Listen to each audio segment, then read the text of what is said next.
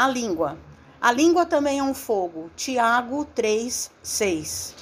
A decídia das criaturas justifica as amargas considerações de Tiago em sua epístola aos companheiros. O início de todas as hecatomboses no planeta localiza-se quase sempre no mau uso da língua. Ela está posta entre os membros, qual leme de embarcação poderosa, segundo lembra o grande apóstolo de Jerusalém.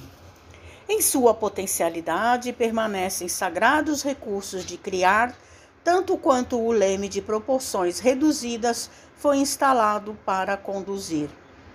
A língua detém a centelha divina do Verbo, mas o homem, de modo geral, costuma desviá-la de sua função edificante, situando-a no pântano de cogitações subalternas, e por isso mesmo, vemo-lo à frente de quase todos os desvarios da humanidade sofredora, cristalizada em propósitos mesquinhos, à míngua de humildade e amor. Nasce a guerra da linguagem dos interesses criminosos insatisfeitos.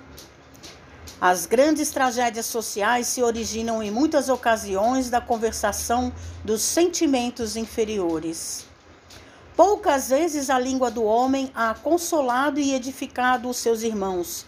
Reconheçamos, porém, que a sua disposição é sempre ativa para excitar, disputar, deprimir, enxovalhar, acusar e ferir desapiedadamente.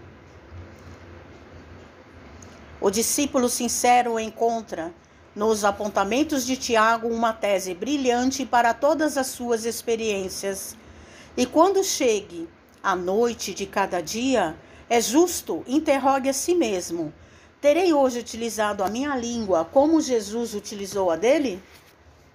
Mensagem do livro Pão Nosso Francisco Cândido Xavier por Emmanuel.